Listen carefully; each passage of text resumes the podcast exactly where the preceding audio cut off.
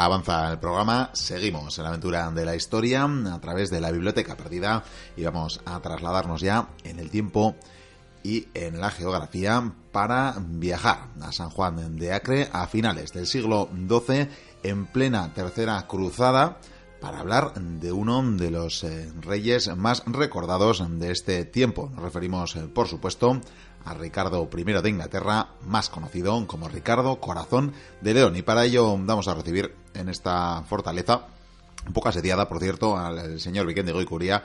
Bienvenido a estas eh, difíciles situaciones eh, una vez más. Es complicado, es complicado. Eh, muy buenas a todos. hemos tenido suerte de que Saladino nos haya permitido el paso.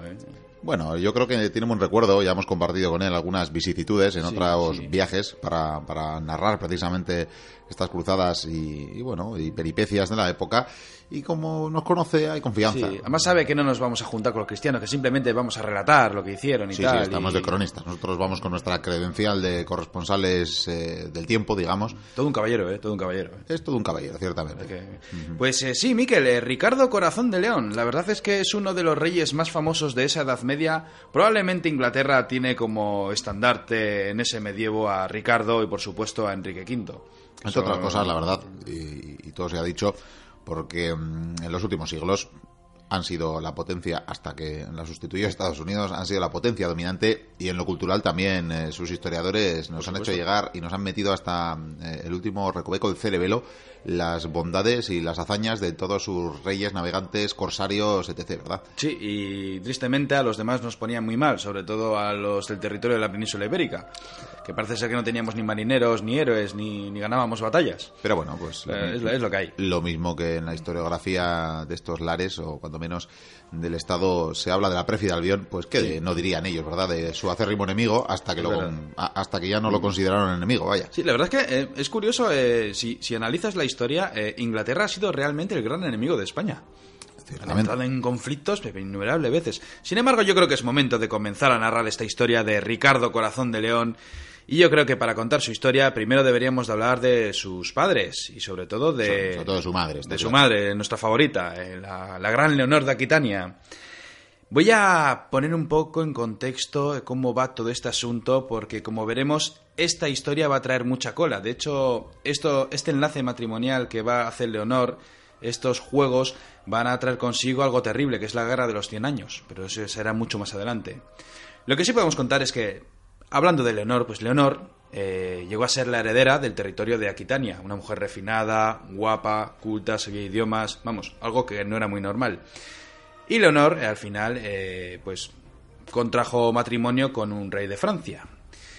Y bueno, eh, parecía que los niños no venían, había trifulcas con los personajes. Es una larga historia, pero no podemos contarla porque yo creo que eso se merece su propia historia, la de Leonor de Aquitania.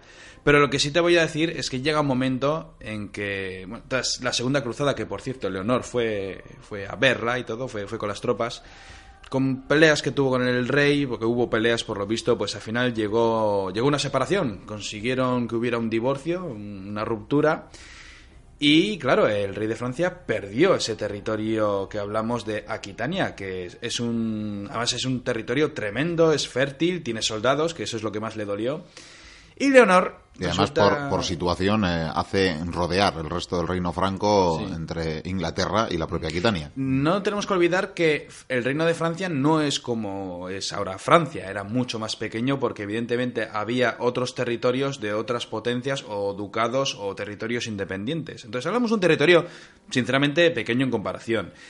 Leonor al final se casa con el rey de Inglaterra llamado Enrique II, que también hubo un follón para que se convirtiera en rey tremendo, unos litigios con los títulos, tal, que llegaron a, llegó a haber guerra. Pero bueno, Leonor se casa con este Enrique II, más joven que ella, y bueno, al principio pues muy bien, el matrimonio fue maravilloso, y, con el tiempo llegaron los niños, de hecho llegaron un montón. De hecho tengo aquí la lista. Te puedo decir que el, el, mayor es Guillermo, luego está Enrique, el joven, Matilde, Ricardo, como vemos es el cuarto, Leonor, Juana y por último Juan o Juanito, yo le llamaría, que la historia le recordará como el pobre Juan sin tierra. Sí, porque a todos les tocó algún título y a este pobre, pues no. No, no, no, pero, casi le sale bien y se queda con todo, ¿eh? Casi, casi. Entonces, aquí está. Este futuro rey nació en Oxford el 8 de septiembre de 1157 y como bien has dicho, será reconocido en el futuro como Ricardo I de Inglaterra. Pero en un principio, eh, claro, como tiene dos hermanos mayores, pues evidentemente el que va a heredar el reino va a ser Guillermo y si le pasa algo sería el otro Enrique. Sin embargo, se complicó la cosa, porque con el tiempo eh, Leonor y su marido empiezan a tener rifirrafes, eh, peleas, y encima Leonor pues quiere que, que su, su marido pues haga un reparto ya eh, de, tierras para cuando él muera. De hecho, pues eso, que corone también a, su hijo mayor como rey. Y él tiene dudas, porque tiene, empieza a tener problemas también con sus hijos, porque les ve muy ambiciosos, y él dice, yo hasta que me muera aquí no va a haber reparto de pastel. Y esto trajo una guerra. Trajo una guerra en un momento interesante porque por esta época, hablamos del 173, 172-173 transcurrió al parecer el conflicto en esta época, Ricardo ya es duque de Aquitania y conde de Poitiers, unos cargos que consiguió ponérselos su madre eh, por la sencilla razón de que eh, ella siempre pensaba que, Ricardo era el mejor, que era, era su favorito, era un chaval perfecto, sería un rey tremendo. De hecho, tengo algunas descripciones suyas. Decían que ya cuando era joven ya demostraba pues que era un tipo culto, que sabía muchos idiomas. Está ese mito de que odiaba a los franceses, pero ni mucho menos. De hecho, Enrique sabía hablar francés y tuvo muy buenas relaciones con Francia. Con un francés en particular, vaya. Sí. fue, fue un poeta. Decían que, que tenía el cabello como rojizo y rubio. Eh, los ojos claros, pálido de piel, decían que era muy alto, aunque esto no lo hemos podido demostrar aún porque no hemos, eh, bueno, ha habido problemas con el cuerpo, que desapareció en la Revolución Francesa y tal. Pero bueno. Pero vaya, con Adonis, según nos cuentan los cronistas, aunque también es verdad que con todos los que mandan eh, suelen ser bastante vehementes. Sí, pero bueno, ahí, está, que debe ser un, guaperas y, un, un chollo. Y ocurre, pues lo que tenía que ocurrir, que eh, empezó una guerra una guerra supuestamente también apoyada por el rey de Francia, porque el rey de Francia está muy cabreado. ¿Por qué? Porque como Inglaterra y Aquitania pertenecen ahora a un mismo reino, es mucho más grande que Francia, es mucho más poderosa y les apoya. Al parecer, la instigadora de, esta, de todo este conflicto ha sido Leonor. Y cuando los hermanos pierden las batallas, de hecho el último en rendirse fue, en este caso, eh, Ricardo, pues bueno, eh, pidieron perdón, fueron perdonados, sin embargo Leonor no. Eh, el rey de Inglaterra cogió y metió a Leonor en, un castillo, si no me equivoco, una prisión, vamos, un residencial, y allí estuvo muchos añitos. Sin embargo, la cosa cambiaría con el tiempo. ¿Por qué? Pues porque en estos años, como Ricardo tiene esos territorios, pues lo que hace es acabar con revueltas. Porque hay muchas revueltas, hay muchos problemas. La verdad es que la situación es tremenda. Hablamos del apogeo de la Edad Media. Está en un esa nobleza levantisca. Sí, sí, es un siglo tremendo. Y bueno, y, acaba con las revueltas. La verdad es que ahí se ve que, parece que, es un buen estratega, que es un buen táctico, que, se sabe defenderse bien en los campos de batalla. Y suceden muchos problemas. ¿Cuáles son los problemas? Pues que poco a poco, eh, nada, que los hermanos se van muriendo. El caso es que los dos mayores mueren y, claro, eh, Leonor le dice, oye, pues, eh, pon a... porque ya había puesto el padre ya había puesto a, su hijo mayor ya como heredero asociado. Cuando él muriera iba a ser heredero. Pero como murió, ella quería que Ricardo fuera el heredero. Sin embargo, el padre no... Era reticente. Sí, sí, no, no estaba ahí con la cosa de concederle esos territorios. De hecho, estaba incluso planteándose, porque tenía muchas broncas con Ricardo, el concederle a Aquitania al futuro Juan sin tierra. Y lo que hace Ricardo al final es enfrentarse a su padre pues mira, si, no lo consigo por las buenas, lo voy a conseguir por las malas, pero esto no puede ser a más. Eres un mal rey, la gente te odia, muchos te odian, y yo creo que puedo vencerte. Pero por si acaso voy a pedir ayuda. ¿Y qué mejor ayuda que pedirle mm, apoyo al rey de Francia? En este caso hablamos de Felipe II, que van a ser grandes amigos y luego tremendos enemigos. Estos dos personajes combaten a Enrique y consiguen derrotarle. Consiguen derrotarle, eh, Ricardo le gana en batalla y al derrotarle, pues este eh, al final consiente con el apoyo de Juan. Juan dice, bueno, venga, va, ha ganado la batalla, pues yo me voy a quedar en un tercer plano, por así decirlo. Ya me llegará la ocasión. Ya me llegará, ya veré qué puedo hacer. Y entonces, pues nombra a Ricardo como sucesor. Enrique no tardará mucho en morir y en cuanto muere, Ricardo es coronado como rey en la abadía de Westminster. Y ahí es cuando empieza su épica, porque este personaje es que es tremendo, porque eh, en el tiempo que fue rey, que fueron bastantes años. Una década eh, prácticamente, ¿no? Sí, sí, que no está nada mal, no es un rey godo, por lo tanto está, bueno, está bastante bien. Sí, sí, no, está mal del todo. Sí. eh, casi no va a estar en su país. Es lo que tiene, ¿no? Apenas medio añito o algo así. Es como un papa viajero, o un rey viajero, por así Sí, decirlo. sí. Aunque bueno, tendrá muchos problemas eh, por el camino. ¿Qué ocurre? Que Cuando es rey, pues al de poco tiempo eh, llega la noticia funesta a, a todos los reinos cristianos de, de- de Europa y, y de más allá. Ha Y caído. sí, ha caído, ha caído. Jerusalén, las hordas del maléfico Saladino, como así decían, pues habían conquistado Jerusalén y, y claro, esto no, no- no puede ser. Y hubo un llamamiento a la cristiandad y hay que montar una cruzada, hay que recuperar. Una más, Jerusalén. Santa Cruzada. Sí, además el rey de Jerusalén se ha quedado sin reino y el rey de Jerusalén es primo, primo lejano, no sé si por parte de padre, porque la casa de, de Inglaterra, que son los Plantagenet, estaba muy relacionada con la, con la casa de, de Jerusalén, de los reyes de Jerusalén. Sí, Y bueno, Ricardo- lo del título de rey de Jerusalén siempre ha sido muy curioso. Sí, sí, de hecho, claro. creo que todavía lo ostenta el señor eh, Juan, Carlos. Borbón. sí, sí, sí, lo, lo lleva, lo lleva. Se ha declarado una cruzada. Varios reyes, eh, varios nobles, caballeros eh, se unen a la cruzada. El rey de Francia no está muy para la labor de ir a la cruzada. La verdad es que no, no tiene muchas ganas.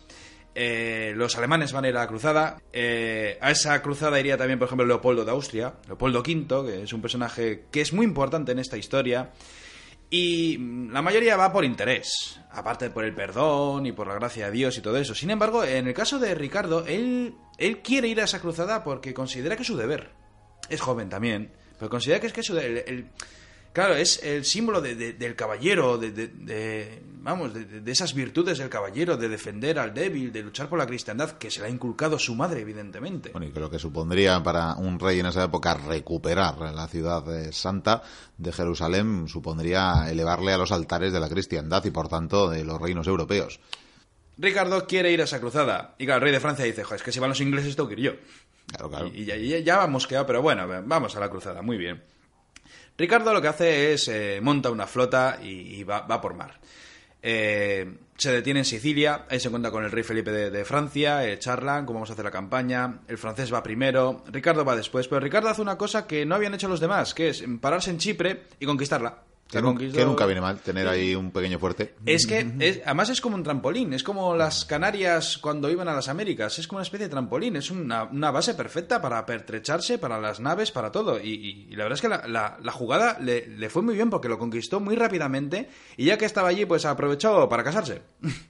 se casó en Chipre con Berenguera de Navarra. Y dices, ¿por qué se casa con Berenguera de Navarra? Bueno, aquí tenía algo que ver su madre, que es la que había elegido, ¿verdad? La- Sí, pero es que su madre. Es, es que Leon- Leonor es fantástica, es listísima. Eh, cuando se declara una cruzada, aquellos que van a Tierra Santa, su reino está protegido. Hay de aquel que intente quitarle o señorearse de los territorios de un país que va a las cruzadas, porque serán excomulgados. Pero aún así, Ricardo dice, ya, pero es que aún así Mm, seguro que hay alguno que me intenta quitar algún territorio, algún castillo, esto no me interesa.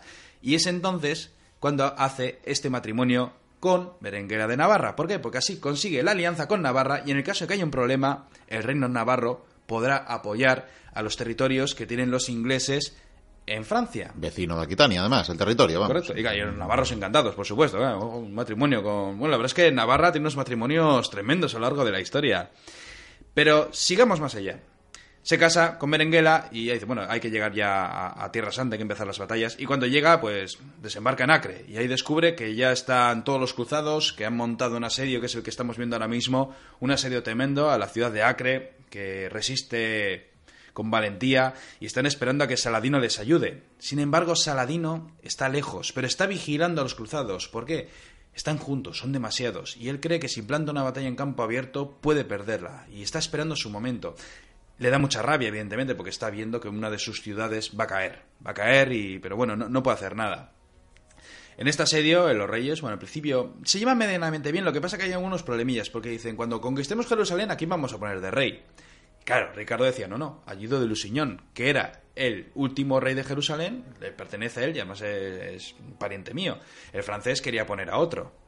Y ahí ya empezaron los problemas. Algunos dicen, está esa historia negra, por así decirlo, que decían que llegaron a ser amantes y que se enfadaron por alguna cosa o por este matrimonio Hombre, con Berenguela. sí, por una cosa bastante certera como este matrimonio, ¿verdad? Claro, y dicen que el rey de Francia ahí se cabreó.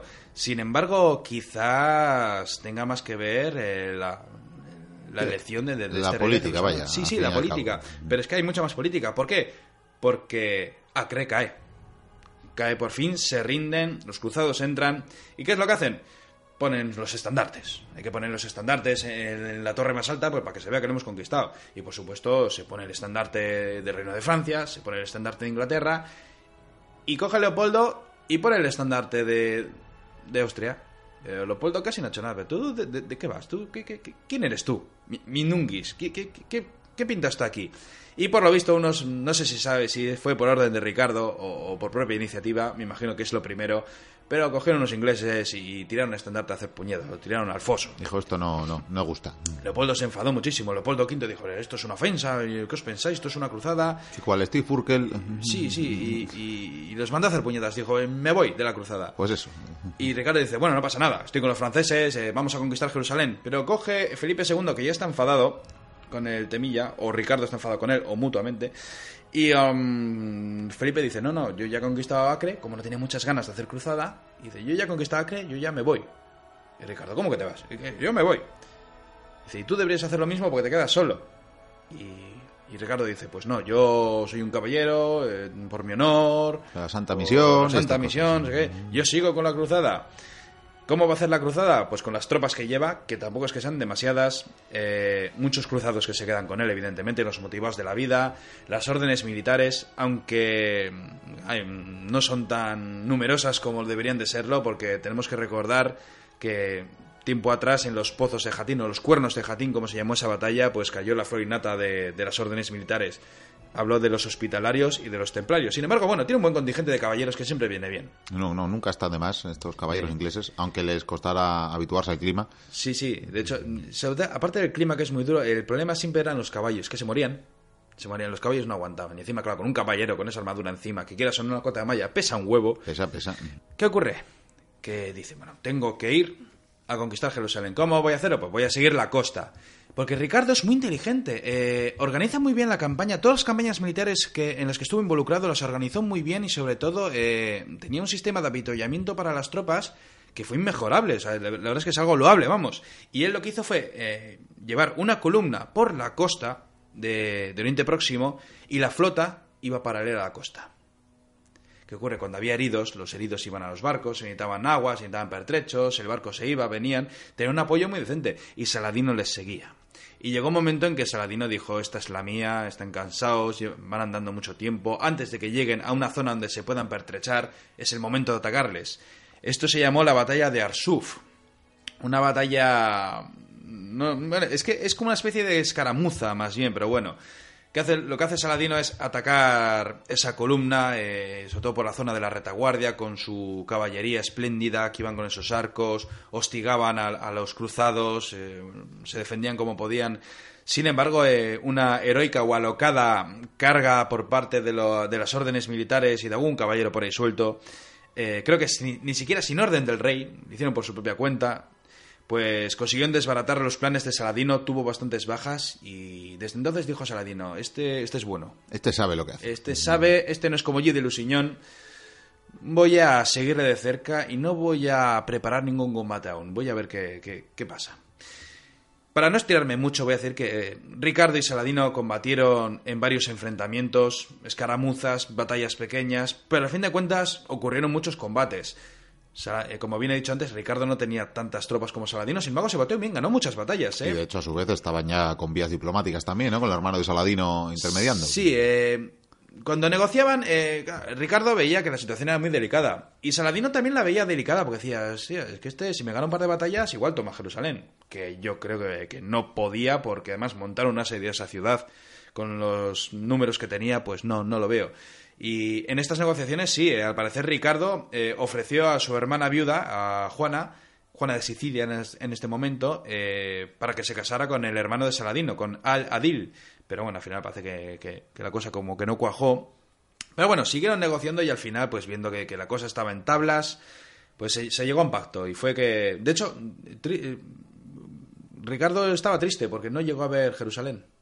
No sé si llegó a las murallas de lejos o Le que quedó no- esa espina, sí, creo que la vio de lejos. Sí, le, hizo, le hizo pupa aquello. Pero bueno, negociaron como perfectos caballeros y al final, pues bueno, eh, los cristianos iban a quedar con Acre, con algunos territorios por ahí, y lo que consiguieron fue que Jerusalén se transforma en una ciudad universal, por así decirlo, porque consigue que los peregrinos cristianos puedan viajar a Jerusalén sin miedo a que les ataquen. Por supuesto, siempre hay bandidos o, rapiñas por ahí que, bueno, que aniquilan a los peregrinos, pero bueno, los peregrinos vienen a Jerusalén y no les va a pasar nada. Y bueno, en cierta manera es un triunfo, no es la gran victoria que siempre quiso. Sin embargo, Tú dices, pero ¿por qué negocia tan rápido? ¿Por, ¿Por, qué tiene tanta prisa? Pues porque ha llegado a sus oídos ciertas noticias. Y es que al parecer Felipe II, el rey de Francia, que estaba tan cabreado, está hablando con Juan, Juanito, Juan sin tierra.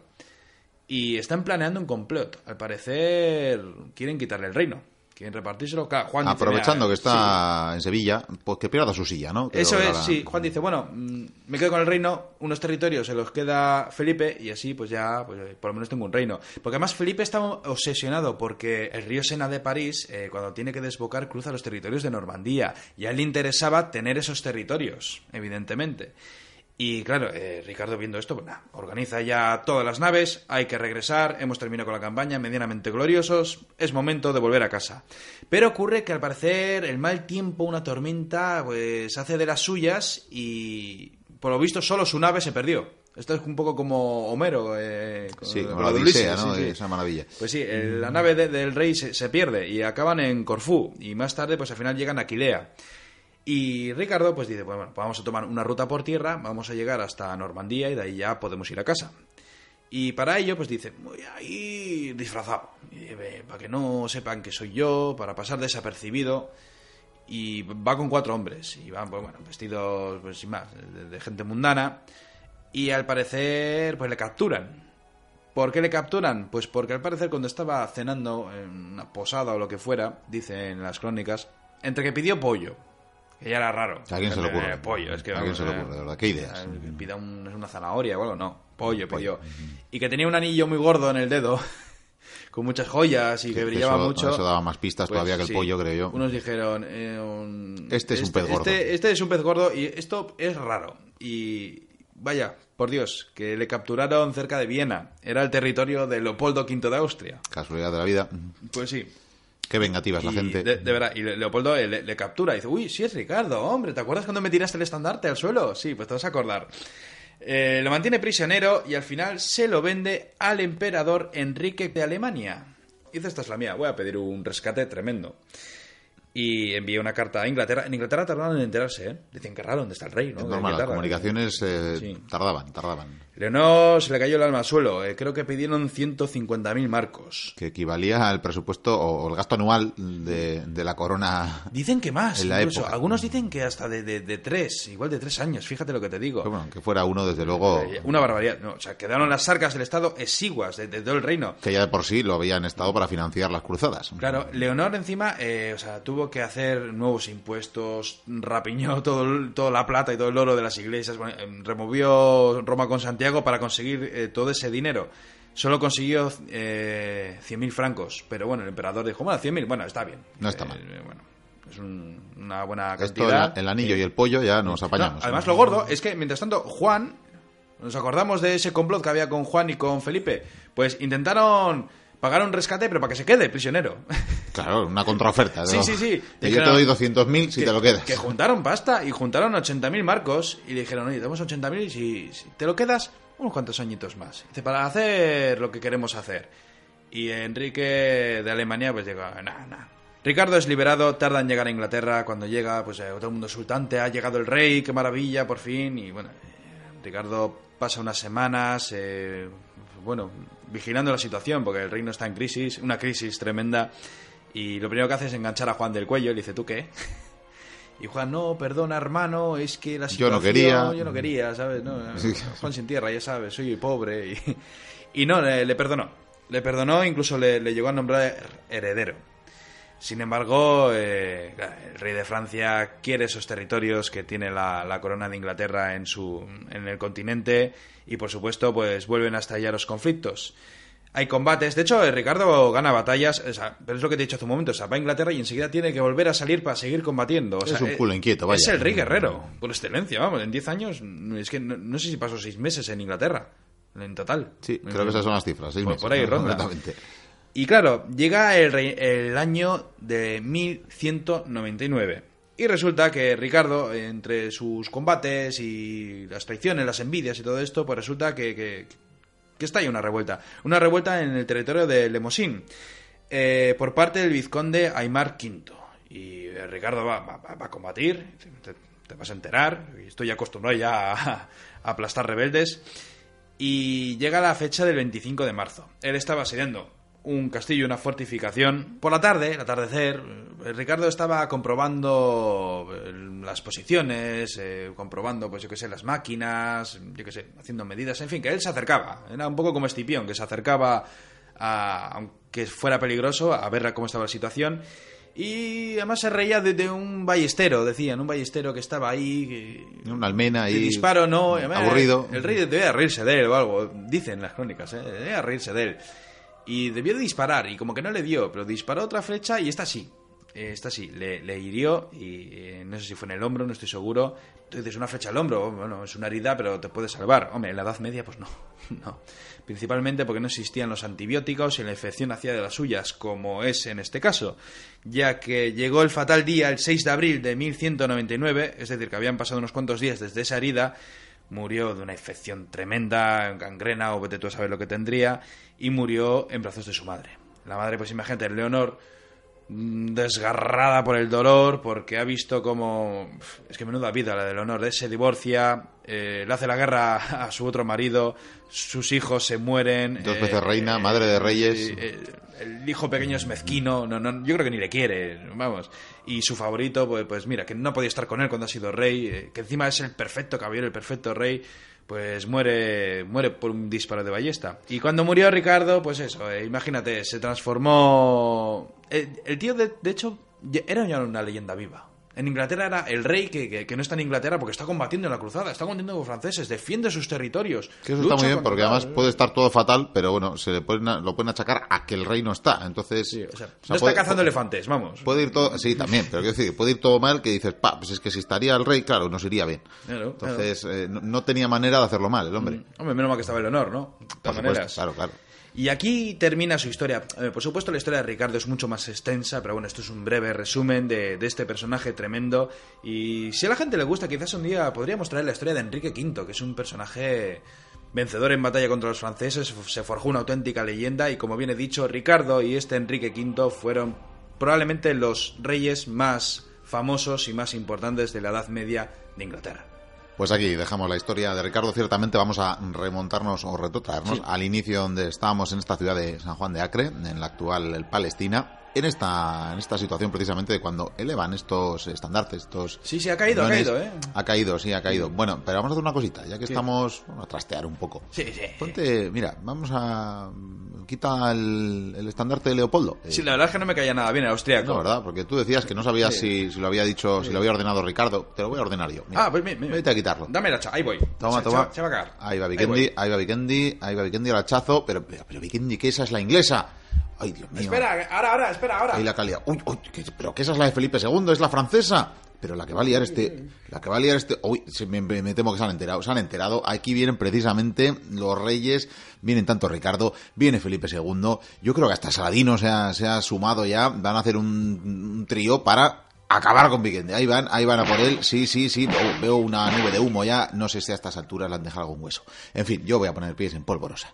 Seguimos con el programa.